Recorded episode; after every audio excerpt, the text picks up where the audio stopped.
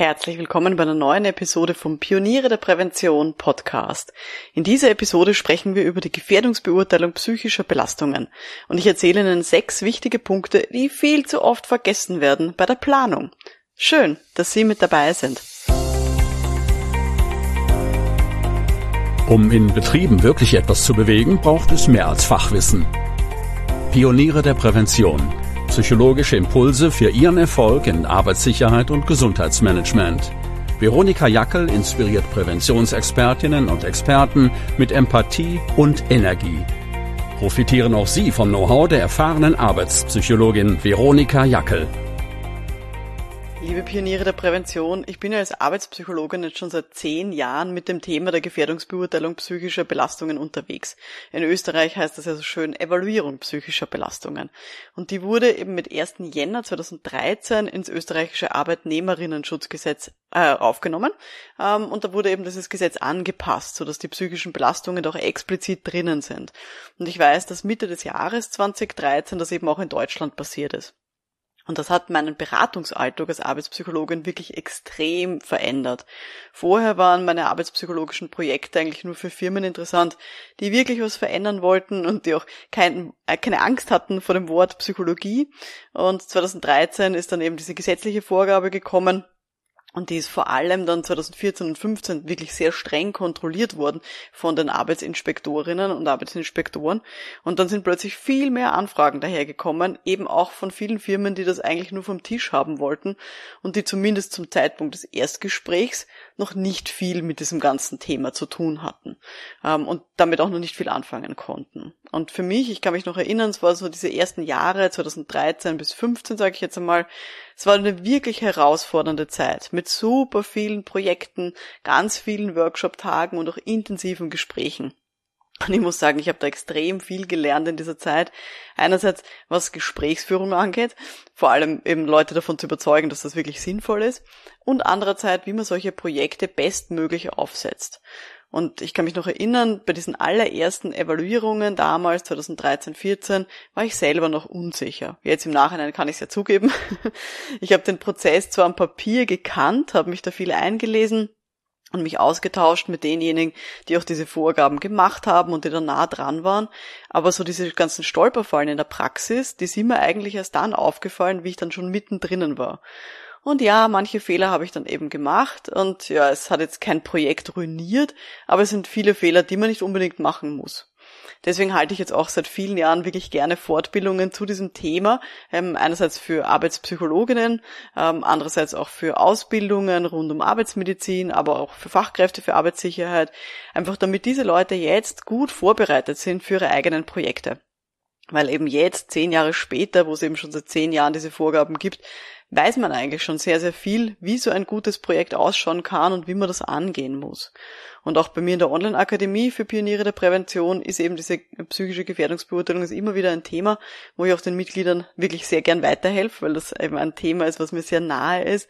Ähm, und vielleicht an der Stelle für alle von euch, die jetzt Mitglieder sind, schon in der Online-Akademie für Pioniere der Prävention, im April 2023 haben wir auch wieder das Monatsthema psychische Belastungen. Also freut euch da wirklich auf viel neuen Input und auch Austausch zu diesem schönen Thema. Einfach weil es so ein spannendes und ja auch vielseitiges Thema ist, das man gut oft beleuchten sollte. Und heute in dieser Podcast-Episode schauen wir uns jetzt mal an, wie man so ein Projekt gut plant, so eine Gefährdungsbeurteilung psychischer Belastungen und welche Punkte Sie dabei unbedingt beachten sollten. Bevor wir da inhaltlich loslegen, haben Sie diesen Podcast jetzt schon abonniert oder ist es jetzt die erste Folge, die Sie hören? Falls Sie schon länger zuhören, vielen lieben Dank. Ich hoffe, äh, Sie wissen, wie viel mir das bedeutet. Ich freue mich auch immer sehr über Feedback und Themenvorschläge für diesen Podcast. Und falls Sie jetzt das gerade erst entdeckt haben und das die erste Folge ist, die Sie hören, abonnieren Sie diesen Podcast gerne in Ihrer Podcast-App. Dann bekommen Sie immer eine neue Information, wenn es neue Episoden gibt. Und dann verpassen Sie nichts, ähm, auch wenn Sie einen sehr hektischen Alltag haben in der betrieblichen Prävention. Also, schauen wir es uns mal an. Inhaltlich.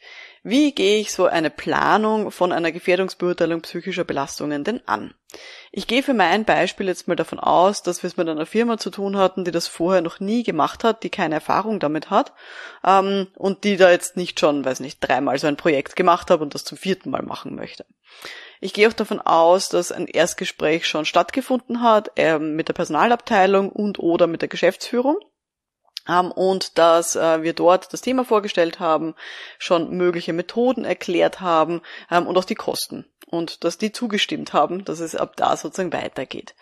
Weil ich starte die Planung von so einer Gefährdungsbeurteilung psychischer Belastungen immer immer, immer mit einem Projektplanungsworkshop.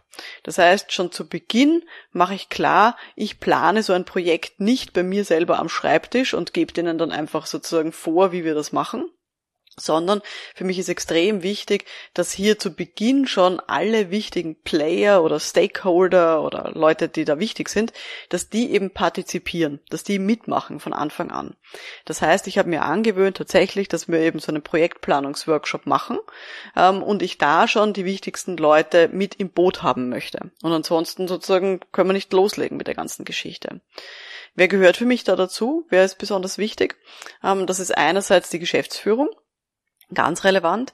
Ähm, die lasse ich da auch nicht aus, außer es ist irgendwie, weiß nicht, eine, eine Riesenkonzern beispielsweise. Ähm, und dann ist es vielleicht in Ordnung, wenn die Geschäftsführung dieses Thema abgibt an höhere Führungskräfte. Aber dann müssen diese hohen Führungskräfte, die dabei sind, ähm, auch wirklich das Okay haben, dass sie auch ähm, Dinge entscheiden, die Geld kosten. Also dass die wirklich auch budgetrelevante Entscheidungen treffen können. Also die Geschäftsführung ist für mich ganz ein wichtiger Punkt. Ähm, die lade ich immer ein zu so einem Projektplanungsworkshop. Zusätzlich können noch andere Führungskräfte daran teilnehmen. Keine Ahnung, wenn zum Beispiel äh, die Firma aufgeteilt ist in drei verschiedene Bereiche ähm, und es gibt drei Bereichsleitungen, dann kann es sinnvoll sein, die drei Bereichsleitungen auch mit ins Boot zu holen. Als nächstes immer natürlich auch wichtig die Personalabteilung, ähm, einfach weil die in der Regel sehr häufig meine ersten Ansprechpersonen sind und die sich halt auch organisatorisch sehr gut auskennen und äh, Organigramm in der Regel haben und so weiter. Zusätzlich äh, brauche ich auch die anderen Präventivfachkräfte, also Arbeitsmedizin und Arbeitssicherheit. Ähm, auch die sind mir wichtig, weil die in der Regel schon sehr viel involviert sind in einer Organisation oder auch sehr aktiv sind im Unternehmen. Manchmal sind die auch äh, fix dort angestellt und dann kennen die einfach auch diese Firma dann schon in- und auswendig. Und wenn ich dann als externe Arbeitspsychologin dazukomme, ähm, sind die einfach auch ganz wichtige Informationsgeber für mich. Also die Präventivfachkräfte lade ich da auch noch mit dazu.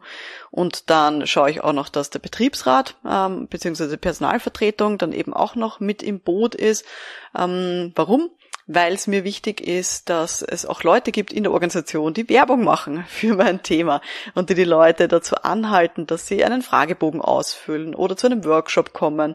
Und da sind Betriebsrätinnen und Betriebsräte einfach ganz wunderbare Multiplikatorinnen. Äh, das gleiche gilt auch für Sicherheitsbeauftragte bzw. Sicherheitsvertrauenspersonen. Ähm, auch die, wenn die, wenn die in der Organisation existieren bzw. eine aktive Rolle haben, habe ich die auch sehr gerne schon im Projektplanungsworkshop mit dabei. Ansonsten gab es schon ähm, Organisationen, wo dann beispielsweise Behindertenvertrauenspersonen, Lehrlingsbeauftragte oder Azubi-Kontaktpersonen oder QualitätsmanagerInnen mit dabei waren. Aber das hängt dann immer ein bisschen von der Größe der Organisation ab. Aber das sind für mich so die wichtigsten Player. Ich sage immer, ich brauche jemanden, der eine Geldbörse hat in diesem Workshop, also jemand, der finanzielle Dinge entscheiden kann ähm, und jemanden auch, der eine, ja, ich sag mal, informelle Macht hat. Also der auch gut kommunizieren kann und Leute auch ein bisschen beeinflussen kann, wie hoffentlich der Betriebsrat. Genau. So einen Projektplanungsworkshop setze ich dann in der Regel an für durchschnittlich drei Stunden. Hängt ein bisschen von der Größe ab und wie viel wir schon im Erstgespräch besprochen haben. Und vom Ablauf her schaut es dann für mich so aus, Zuerst kläre ich nochmal für alle Beteiligten das Thema. Was ist überhaupt eine psychische Belastung? Wie sind ein bisschen so die rechtlichen Grundlagen? Ähm, selbst wenn beim Erstgespräch das ich schon erklärt habe, der Geschäftsführung beispielsweise, will ich es hier noch einmal machen. Einerseits, weil man das nicht oft genug hören kann und andererseits, weil es immer Leute dann gibt, die sich vielleicht noch nicht so gut auskennen mit diesem Thema ähm, und die sonst irgendwie glauben, dass ich die Leute auf meine Couch lege und dass man dann ähm, über psychische Erkrankungen beispielsweise reden. Und das muss einfach vorher schon klar sein, worum es bei so einer Gefährdungsbeurteilung wirklich geht. und eben, dass es rechtliche Grundlagen hat und dass wir uns das jetzt nicht aus den Fingern saugen können, ähm, wie wir hier vorgehen.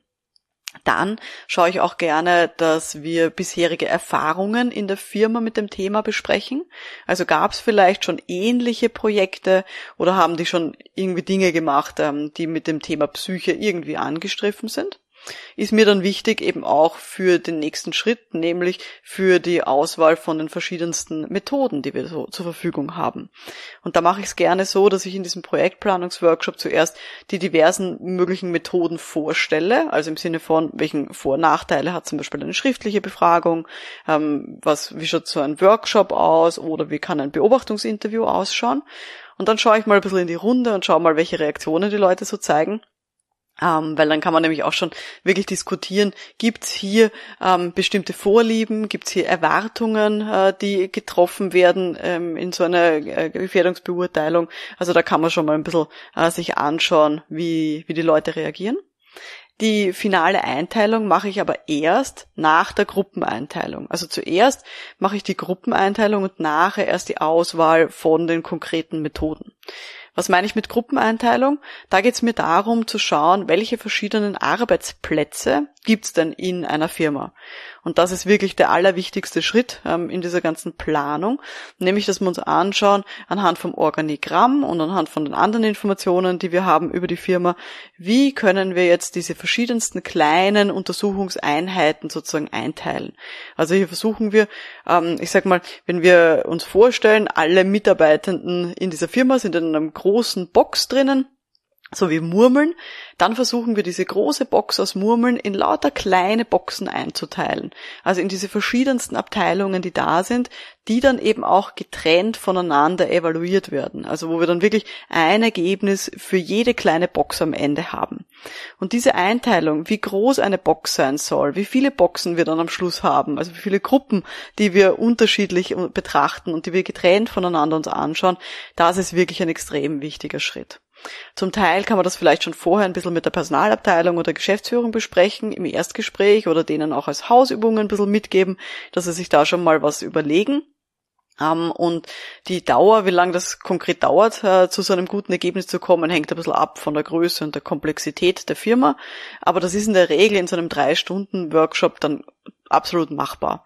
Also da muss man dann einfach äh, viel diskutieren und den Leuten auch klar machen, welche Vor- und welche Nachteile ähm, diese verschiedensten Möglichkeiten auch haben. Also wie groß oder wie klein so eine Gruppe sein soll, ähm, wie viel das homogen und wie, wie heterogen so eine Gruppe dann auch sein soll.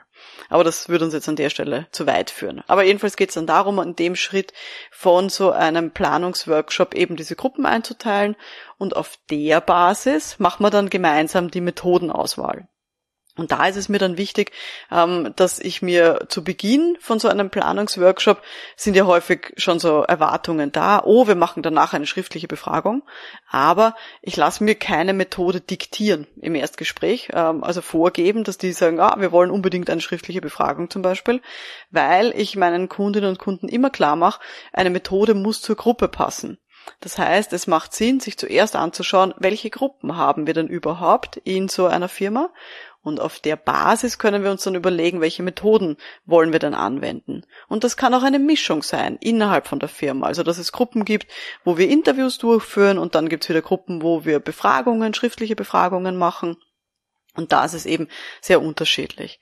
Also zum Beispiel Befragungen mache ich nur in Gruppen, die groß genug sind, dass man sie nachher gut anonym und sinnvoll statistisch auswerten kann. Also die müssen groß genug sein. Es muss von vornherein klar sein, dass zum Beispiel am Ende ich auf jeden Fall, ich sage jetzt mal Pi mal Daumen, acht bis zwölf Personen habe, die antworten in dieser Gruppe.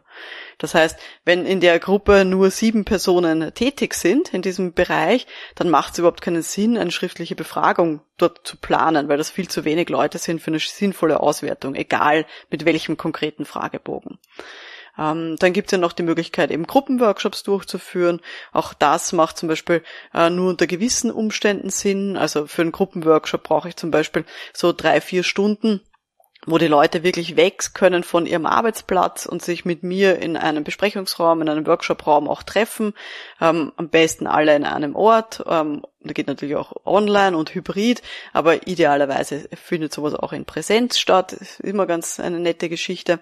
Aber auch das ist in ganz vielen Organisationen rein organisatorisch gar nicht machbar, dass eben hier so fünf bis zwölf Personen für drei, vier Stunden weggehen von ihrem Arbeitsplatz. Also in allen Firmen, wo Produktion herrscht oder wo Schichtarbeit äh, passiert, ist das manchmal nicht sehr einfach, sowas zu organisieren.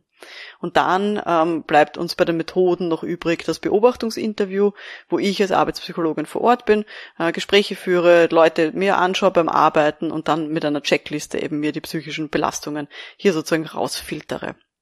Also das sind mal ganz grob so ein bisschen die, die drei Methodenrichtungen, die wir haben. Und wie gesagt, in diesem Projektplanungsworkshop entscheide ich dann gemeinsam mit der Gruppe ähm, hier, welche Methoden wir einsetzen. Und das würde ich Ihnen, wie gesagt, auch empfehlen, wenn Sie solche Projektplanungsworkshops machen. Lassen Sie sich hier nichts diktieren, sondern schauen Sie, was passt gut zur Gruppe, rein organisatorisch ähm, und auch vom Arbeitsaufwand, ähm, den die da investieren können, die Firma. Und dann kann man eben hier gut eine Methode auswählen. Und wenn wir das haben, dann äh, planen wir den Informationsfluss. Das heißt, dann überlegen wir uns, wie informieren wir die Beschäftigten über dieses Projekt, wie können wir die Führungskräfte mit ins Boot holen, wie können wir da wirklich so eine Art Kampagne äh, für dieses Projekt auch gut aufsetzen. Also das ist so ein bisschen der Ablauf, ähm, den ich mache für so eine Projektplanung von einer Gefährdungsbeurteilung und das würde ich Ihnen eben auch empfehlen, hier wirklich sich Zeit zu nehmen und hier schrittweise durchzugehen. Ähm, vielleicht an der Stelle auch noch wichtig, vor so einem Workshop gebe ich auch überhaupt keine Information darüber ab, wie viel das kosten wird weil ich als Externe habe natürlich Kosten. Ich kann sagen, ähm, ich kann es schätzen, ich kann Einzelkosten sagen, also ich kann sagen, ein Workshop kostet bei mir so und so viel oder ein Interview kostet so und so viel, ähm, aber ich kann überhaupt keine Gesamtkosten vorher abschätzen, weil das eben davon abhängt, wie, wie teilen wir die Gruppen ein und welche Methoden wählen wir dann gemeinsam aus. Also von dem her lassen Sie sich da nicht in eine Ecke drängen. Das wollen ganz viele Firmen, dass sie das vorher abschätzen, aber es macht keinen Sinn, weil das eben von so vielen Faktoren abhängt. Und jetzt möchte ich Ihnen eben noch sechs Punkte mitgeben, die für mich extrem relevant sind bei so einer Planung von der Gefährdungsbeurteilung psychischer Belastungen und die leider viel zu oft vergessen werden und die ich auch oft diskutiere, eben wenn ich Fortbildungen halte zu dem Thema. Also sechs Stück habe ich mir hier notiert, die da immer wieder vorkommen. Erstens, Schauen Sie, dass Sie auf jeden Fall nachfragen, welche Erfahrungen es schon gibt in der Organisation mit bestimmten Methoden oder auch mit so KVP-Prozessen oder so Geschichten. Es ist ganz wichtig, dass man schaut, dass eine Gefährdungsbeurteilung psychischer Belastungen, das soll jetzt nicht irgendwie der fünfte Versuch sein, irgendwas zu verbessern, wo dann aber am Schluss nichts rauskommt und wo die Leute dann vielleicht frustriert sind und überhaupt nicht mitmachen wollen. Also gibt schon Erfahrungen in dieser Firma mit Methoden, mit Workshops, mit Befragungen.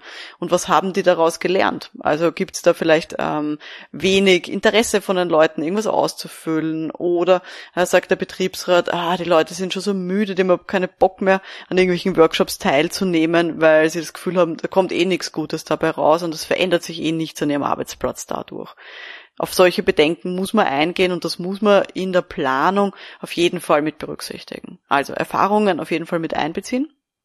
Dann Punkt Nummer zwei, der leider sehr oft vergessen wird, ich habe es vorhin schon ein bisschen angedeutet, man kann auch verschiedenste Erhebungsmethoden innerhalb von einer Organisation kombinieren. Diese Kombination ist möglich. Also man kann eben zum Beispiel einen Teil der Firma mit Beobachtungsinterviews analysieren und einen Teil der Firma mit schriftlichen Befragungen ganz ehrlich, so eine Kombination ist absolut reizvoll und macht meistens auch viel mehr Sinn, als dass man eine einzige Methode für alle Arbeitsplätze einsetzt. Weil es einfach dann sehr häufig vorkommt, dass dann eine Firma sagt, ah, wir machen überall eine schriftliche Befragung aber es gibt in jeder Firma, in wirklich jeder Firma gibt es Arbeitsplätze, wo nur ein, zwei Leute arbeiten und dort macht eine schriftliche Befragung einfach keinen Sinn.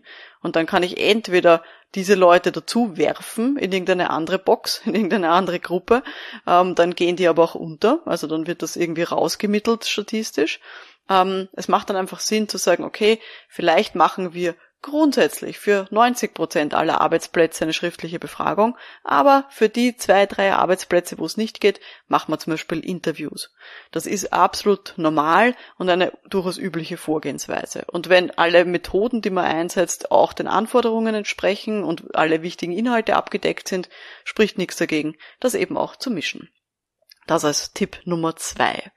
Äh, sechster Punkt, der leider zu oft vergessen wird, ist mal die grundlegende Frage, gibt es eine Bereitschaft von der Geschäftsführung, dass die auch fundamental was ändern würden, wenn es notwendig ist. Also würde die Geschäftsführung hier wirklich auch Dinge verändern, wenn am Schluss von dieser Gefährdungsbeurteilung psychischer Belastungen was rauskommt, wo wirklich die oberste Führungsebene etwas verändern muss. Und das ist super wichtig. Damit das gegeben ist, muss einfach die oberste Führungsebene, die Geschäftsführung, sage ich jetzt einmal, muss die von Anfang an eingebunden sein.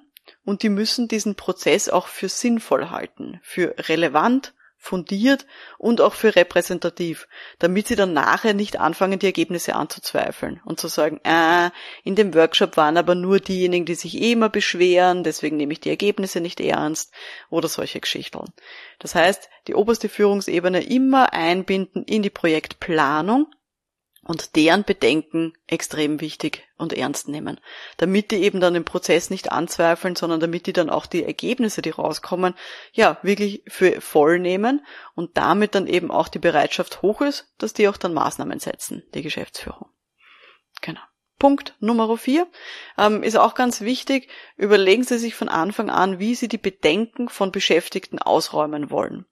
Also die pure Fachinformation darüber, was ist so eine GBU-Psyche, das ist oft zu wenig. Zu sagen, ja, das ist ganz wichtig und das müssen wir gesetzlicherweise machen, das ist auch zu wenig. Sondern wenn die Bedenken haben, zum Beispiel eben, dass sie sagen, ah, da ist nicht anonym, ich möchte in einem Workshop ähm, eigentlich nicht offen reden, weil ich Angst habe, dass, was, was meine Kolleginnen und Kollegen von mir denken.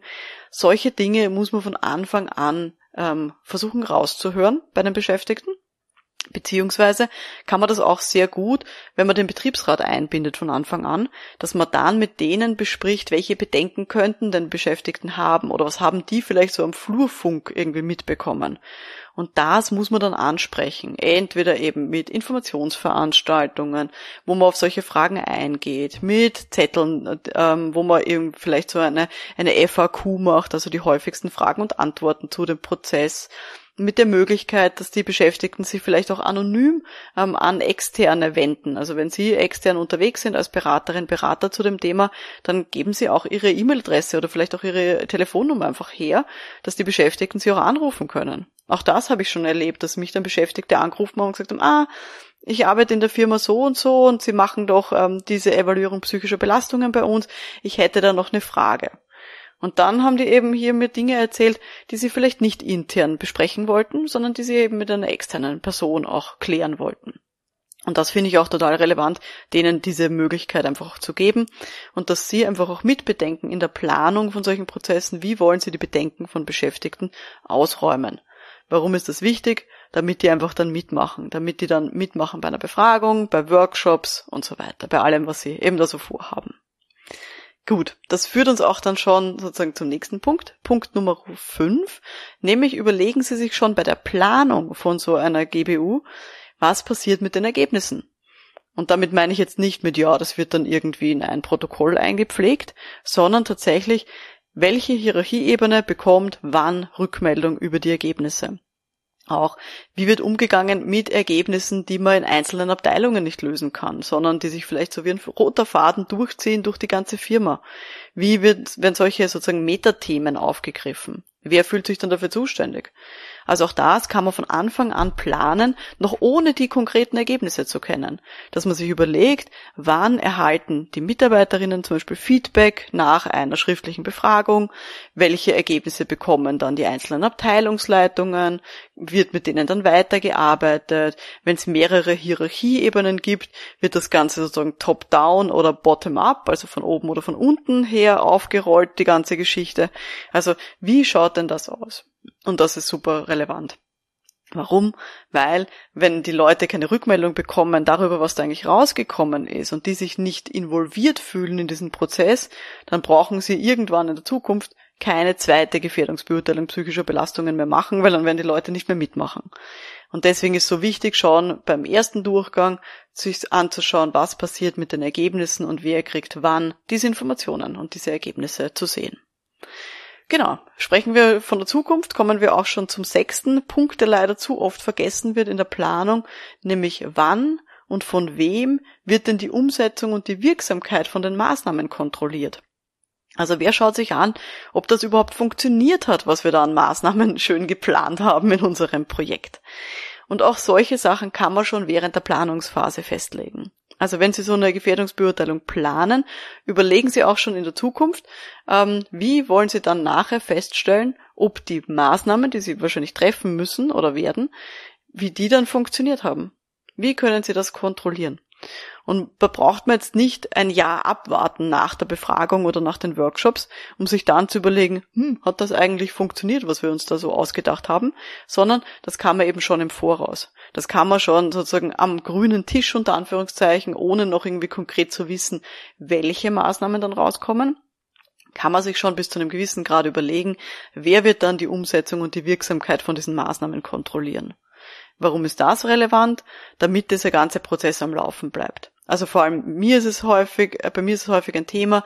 Ich bin als externe Arbeitspsychologin unterwegs in einer Firma. Ich komme rein, mache diese Evaluierung psychischer Belastungen und dann muss das Ganze irgendwie intern am Leben gehalten werden. Es muss weitergehen, auch wenn eben kein Budget mehr da ist, mich als externe reinzuholen. Und dann muss ich eben auch schauen, dass ich hier die Weichen gut stelle, sodass diese Firma dann eben auch weiter an dem Thema dran bleibt und dass die dann am Schluss das Gefühl haben, eben nach einigen Jahren, ja, sie haben sich das das regelmäßig angeschaut ähm, und das geht nicht einfach unter, das versandet nicht, nur weil jetzt eben die externe äh, Person, also in dem Fall halt ich, dann nicht mehr da ist. Genau. Also das waren meine sechs wichtigen Punkte, die ich da Ihnen nochmal mitgeben will zur Thema Planung von so einer Gefährdungsbeurteilung. Erstens, schauen Sie sich vorher an, welche Erfahrungen gibt schon in der Organisation mit bestimmten Methoden und bauen Sie darauf auf. Zweitens, trauen Sie sich auch verschiedenste Erhebungsmethoden in einer Firma zu kombinieren. Macht absolut Sinn, in der Regel. Punkt Nummer drei, ähm, gibt es auch die Bereitschaft von der Geschäftsführung, fundamentale Maßnahmen zu treffen, wenn es notwendig ist. Und wenn nicht, wie kann man das ähm, eben auch erhöhen? Nummer vier, wie wollen Sie die Bedenken von Beschäftigten ausräumen? Punkt Nummer fünf, überlegen Sie sich schon vorher, was passiert mit den Ergebnissen und wer kriegt wann Feedback dazu. Punkt Nummer sechs, wer setzt, also wer kontrolliert dann die Umsetzung und die Wirksamkeit von den Maßnahmen? Also das von Anfang an mitdenken. Zu diesem Thema äh, der psychischen Belastungen gibt's eben ganz viele Inhalte bei uns in der Online-Akademie für Pioniere der Prävention. Da gibt's einen großen Kurs zu dieser Gefährdungsbeurteilung, wo ich auch ganz viele Präsentationsvorlagen drinnen habe, wo es Vorlagen gibt für Stundenbilder, ähm, wo es eine Präsentation gibt für so einen Planungsworkshop, den Sie einfach hernehmen können, den man verwenden kann, für Maßnahmenworkshops und so weiter. Also da kann man wirklich ähm, sich einfach alles hernehmen und sehr tief eintauchen in dieses Thema. Gut, das war jetzt die heutige Folge vom Podcast für Pioniere der Prävention. Wenn Sie das heute interessiert hat, dann hören Sie auch mal rein in andere Episoden. Es gibt einiges zum Thema Gefährdungsbeurteilung psychischer Belastungen, nämlich zum Beispiel die Podcast-Episode 98 mit dem Titel Nachhaltige GBU Psyche, fünf Tipps, damit sie gelingt also Nummer 98. Und in der Episode Nummer 56 gibt's ehrliche Antworten auf die häufigsten Fragen zur psychischen Gefährdungsbeurteilung. Und wie gesagt, für alle von euch, die schon Mitglieder sind in der Online-Akademie für Pioniere der Prävention im April 2023 haben wir eben auch das Monatsthema psychische Belastungen und da freut euch auf neuen Input und auch Austausch zu diesem Thema. Wenn Ihnen diese Episode heute gefallen hat, freue ich mich natürlich auch sehr über Ihre Bewertung direkt in Ihrer Podcast-App. Mein Name ist Veronika Jackel. Vielen Dank fürs Zuhören und wir hören uns dann in der nächsten Folge. Bis dahin, alles Gute. Ciao.